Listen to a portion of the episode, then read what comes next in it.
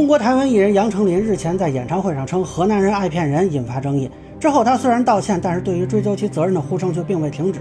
那么究竟他应该负什么样的法律责任，又是否会被封杀呢？我来分享一点看法，供大家参考。大家好，我是关注新闻和法律的老梁啊。这个杨丞琳是又说错话了，他上次说错话还是在上次啊？这回呢是在河南郑州演唱会与粉丝互动，据说是看到有两个观众在接吻，他可能是想跟这俩人互动一下吧，然后就有了这样一段话。郑州人真的很调皮耶！我今天不找到我，我不继续唱歌，我找到是谁？这边哪边啦？河南人不可以这样子啦！你们一定有些名声哎，你们知道吧？爱骗人的事情，不要骗我！其实从这个视频看，现场还是比较欢乐的啊。当时好像现场至少没有人说什么吧。但这个视频传上网络之后就引发争议了。那张雪峰老师也出来回应啊，我们河南人不爱骗人。呃，我原来以为这件事其实很简单就能处理，结果杨丞琳发了一段称之为道歉吧，说那个是冒犯并没有礼貌的玩笑，这个定性呢反而引发了质疑。河南共青团发文好笑吗？结果这个事儿呢就分成了两种情况，一种呢是在问河南人证明说河南人都挺好的，另一种是说呢，哎，真的被河南人坑过。然后这个事儿似乎就真的奔着地域歧视问题去讨论了。呃，这个事情我觉得有一个基本的前提，就是对于河南人的地域歧视呢是客观存在的。现在我们虽然表面上说反对地域歧视，但老实说啊，很多人内心深处还是对河南人这个群体或者说河南这个地方是有一些看法的。呃，今年有几次事件，某种程度上又加剧了这个情况。对于一个地方的批评，变成了对于一个地方人群的批评。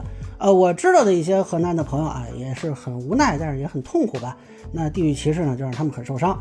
在这样一个前提下呢，杨丞琳作为艺人发表这种言论就是非常不恰当的。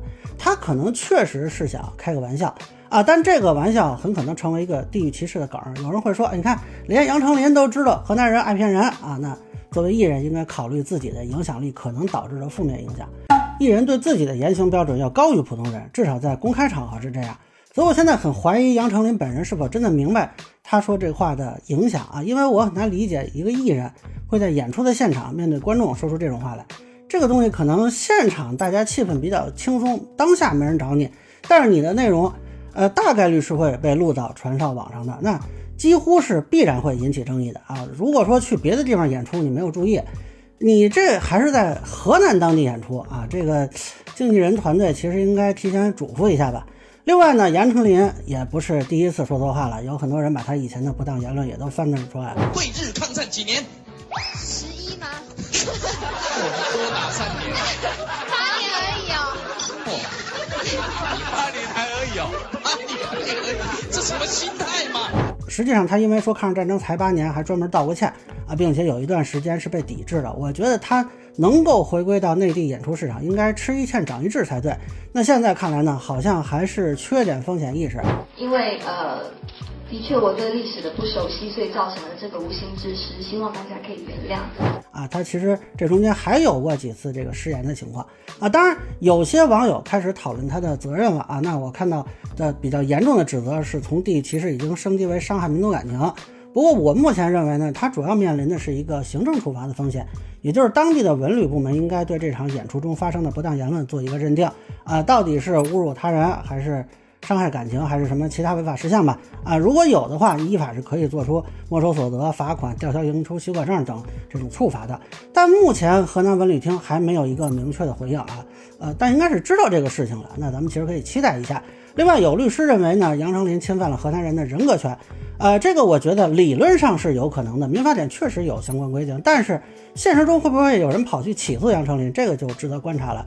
啊，也说不准有人真的就跑去起诉一下，但其实他已经道歉了，这个事儿你如果索赔的话也不会很多，呃，并且他也没有针对某个具体的个人，诉讼的实际收益不会太大，而且可能还会被人指责是蹭炒热度啊什么的，那可能还会受到一点的社会压力啊，而且最后是不是就能胜诉，其实也不一定啊，你你还要看法官是怎么判嘛，万一没告下来啊，还背了一个炒作的名声，这个压力也是要考虑的。那目前呢，从法律上看，最多也就是这两种可能了。刑事责任风险，我认为不太可能吧？难道定寻衅滋事罪吗？那至于是否会被封杀呢？其实我们以前聊过很多次，目前并没有一个固定的程序来实施封杀。一定程度上说呢，有一点随机性啊，是要政府部门来执法，然后舆论广泛批评，行业抵制，商业伙伴抛弃这几方面一起发挥作用，才能够实现一个我们俗称封杀的效果。那到目前为止啊，舆论批评是主要的，执法暂时没有看到，商业伙伴抛弃呢也还没有发生啊。至于行业抵制这个情况啊，稍有不同，就是他可能不是中演协的成员，这个跟内地的演员的情况是不一样的。但是中演协照样可以在行业内发起抵制，比如让。各个演出机构都不跟他合作，那我觉得呢，现在大家应该是都在等这个执法结果。那如果文旅厅那边有明确的认定，后续啊，刚才说的这些有可能会逐渐跟上。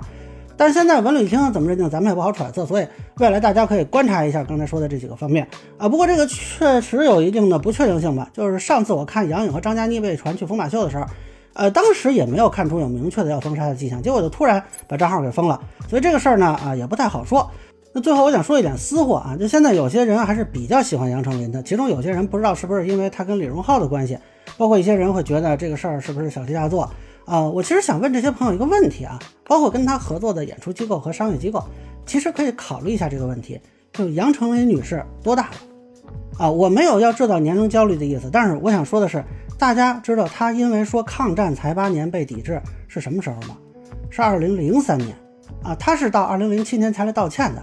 也就是说，他当年出错的时候啊，可以说自家刚满十八岁。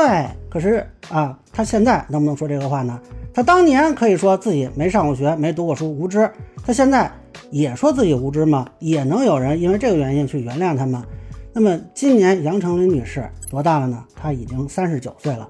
请问现在还有什么理由可以来解释自己的不当言论呢？又有多少人愿意原谅三十九岁的她呢？似乎目前并不是太多。我想提醒杨女士的支持者们注意的是，作为艺人，在公开场合，尤其是表演过程中，能得体的说话交流，也是他职业素养的一部分。很多前辈艺人就是靠这样的素养走到现在的，他们的容颜不在，但是他们的亲和力依旧。那我们可以看到很多的例子。而相反，缺乏这样素养的人，往往他走不了太远，哪怕即便他还在年轻中啊。那当然了，十八岁的杨丞琳，他没有这个职业素养，其实不奇怪，甚至他无知都不奇怪。如果三十九岁了，他还缺乏这个职业素养啊，不知道这样一个场合该说什么，不该说什么，这个多少是有一点危险吧。我现在很好奇，作为一个艺人的杨丞琳，是否能给他周围的人以安全？他的粉丝不希望塌房，他的经纪公司不希望被执法，他的商业合作伙伴不希望因为他声誉受损。那么，请问他是不是有这个职业素养，做到让这些人都觉得安全？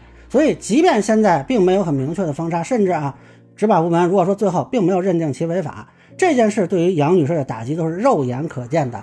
我真心建议杨女士和她的合作伙伴都考虑一下未来的发展，至少现在选择还相对比较多一些。